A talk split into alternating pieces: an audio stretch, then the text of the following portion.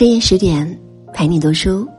各位晚上好，欢迎你来到十点读书，我是主播付小米。今天晚上要和你分享，Coco 香奈儿，比起爱情，事业更能给我安全感。大家晚上好，今天呢，我们将开启一本新书，Coco 香奈儿的传奇一生。享誉全球的时尚女性，二十世纪最杰出的时装大师之一，小黑裙的设计者，五号香水的缔造者，可可香奈儿，创办了简约中透出奢华的香奈儿品牌，令无数女人为之着迷。这位时尚领袖对世人来说，始终好像是一个谜。她的神秘身世，她的优雅、时尚与前卫。还有关于他的传说，至今仍为人们津津乐道。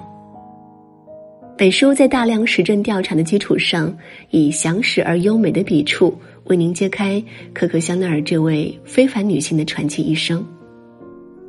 从她孤寂的童年到奥巴星修道院度过的少女时期，从籍籍无名的小裁缝到衣食无量的时尚女王，从两次世界大战时期的坎坷流离。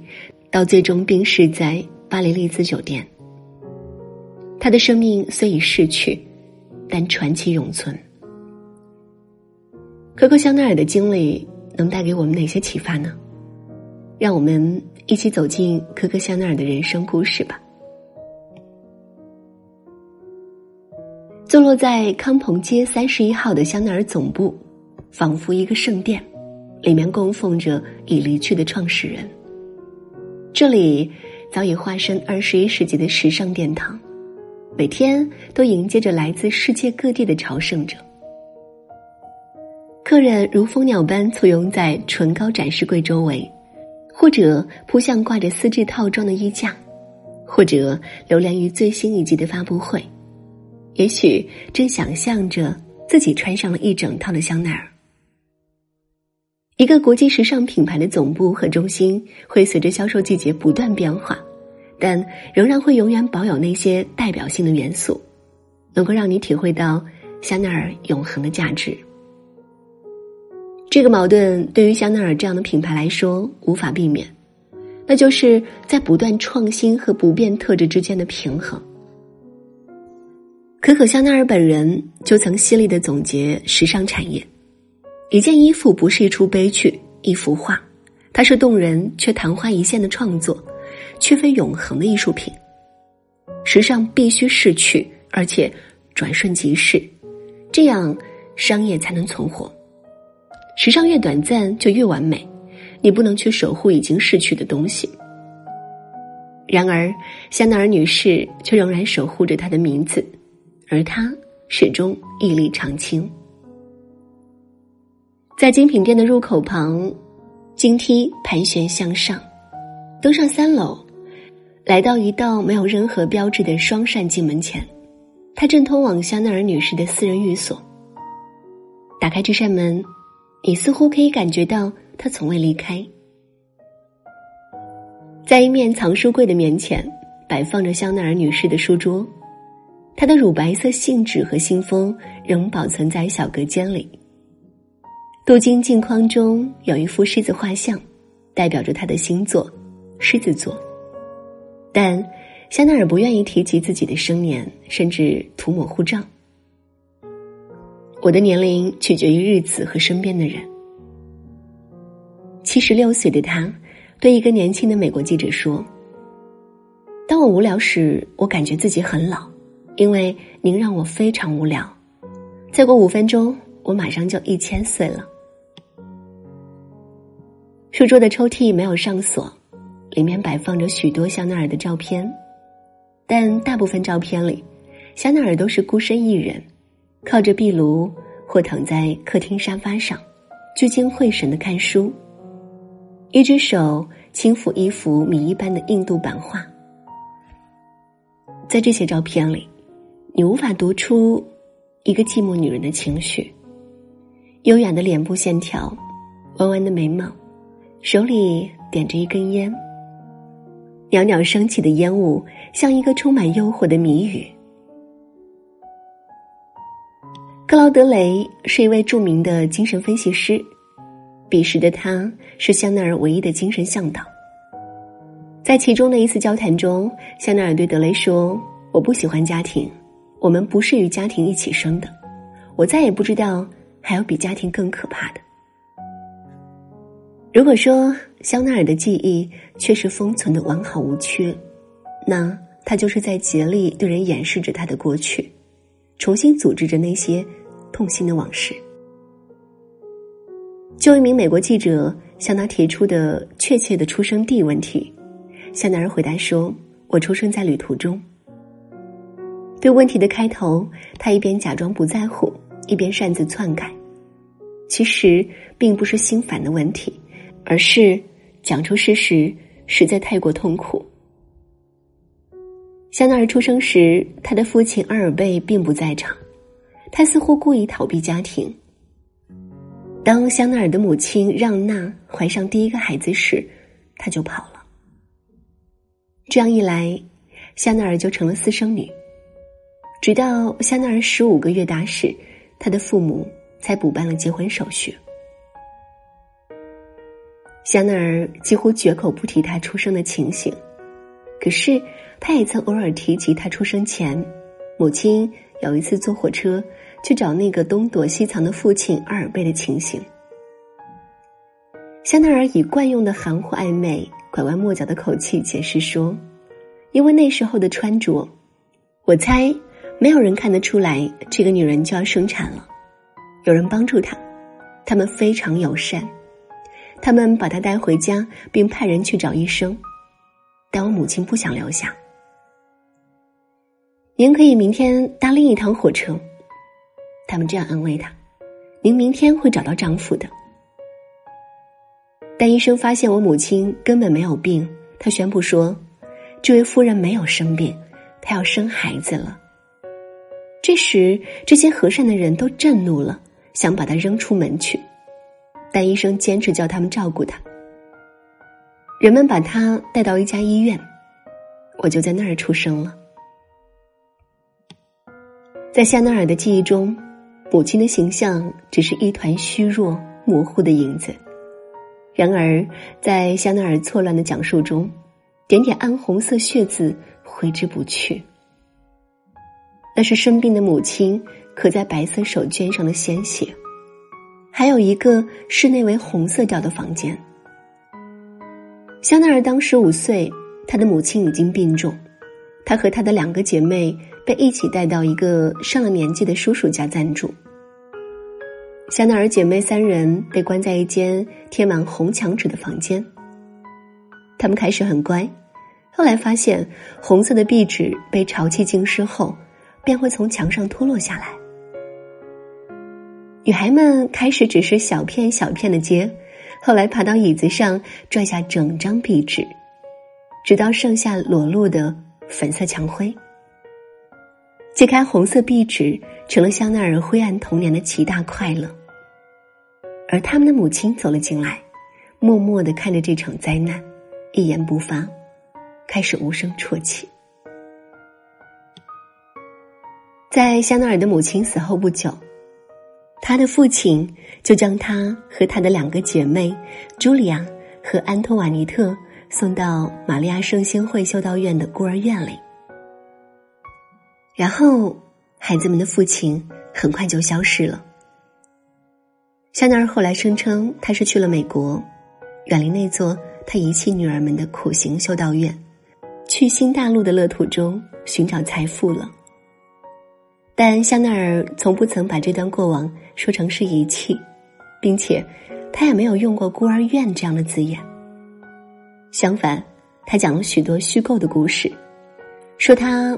被留在了他的阿姨们那里，而他的姐妹则被送到了修道院。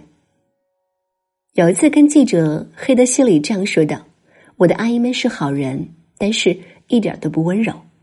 我在他们家里没有被宠爱过，我得不到关爱，这种事会让我很受折磨。”后来他在一次更详尽的叙述中纵情宣泄，透露了一些他曾感受过的痛苦。跟所有的小孩一样，我会隔着房门偷听。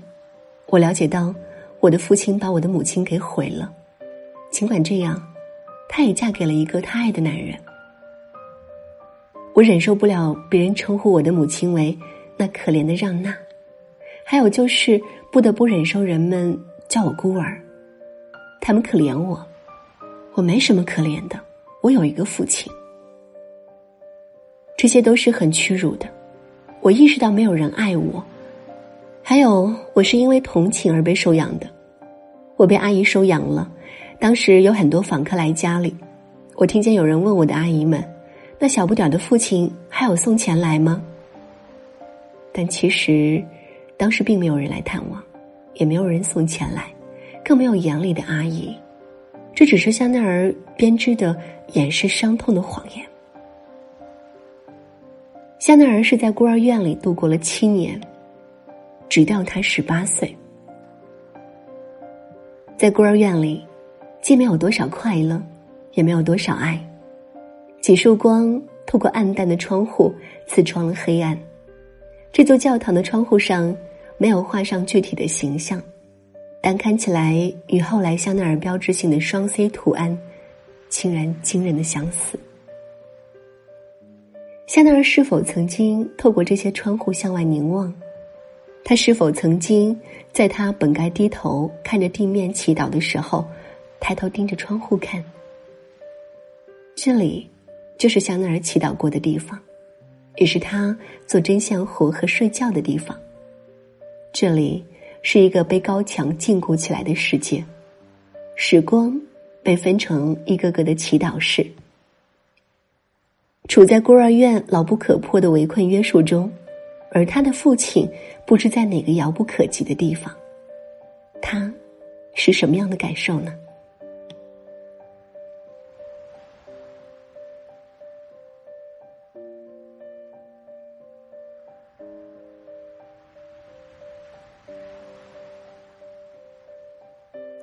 今天的 Coco 香奈儿的故事就和你分享到这。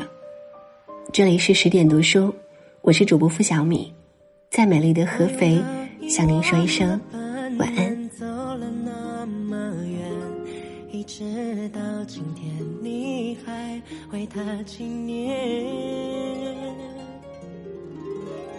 你用慢半拍的脚步走得那么累。一直到今天，他都没有察觉，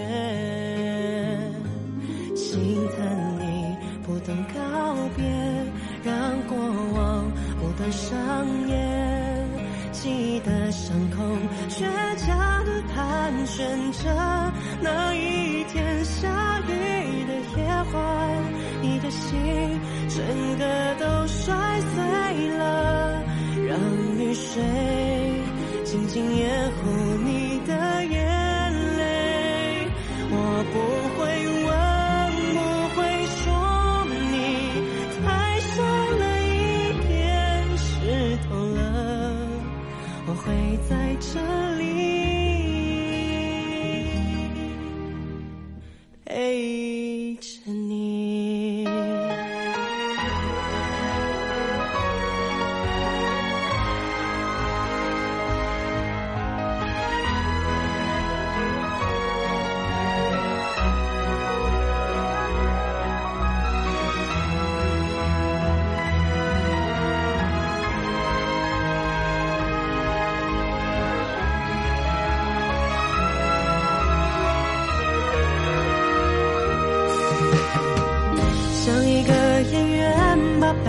生当作是排练，白天被驯服，夜晚却更剧烈。像一片落叶坠落前枯黄的纷飞，情绪越沉重就越贴近地面。心疼你不肯停歇，离不开固执与倔。谎言容易懂，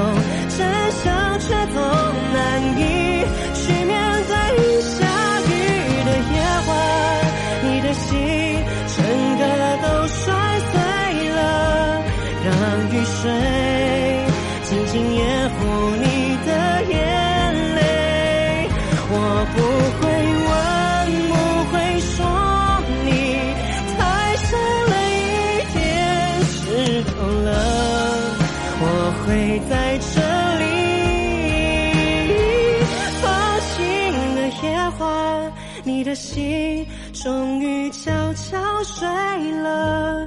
让月光静静蒸发你的眼泪，谁都别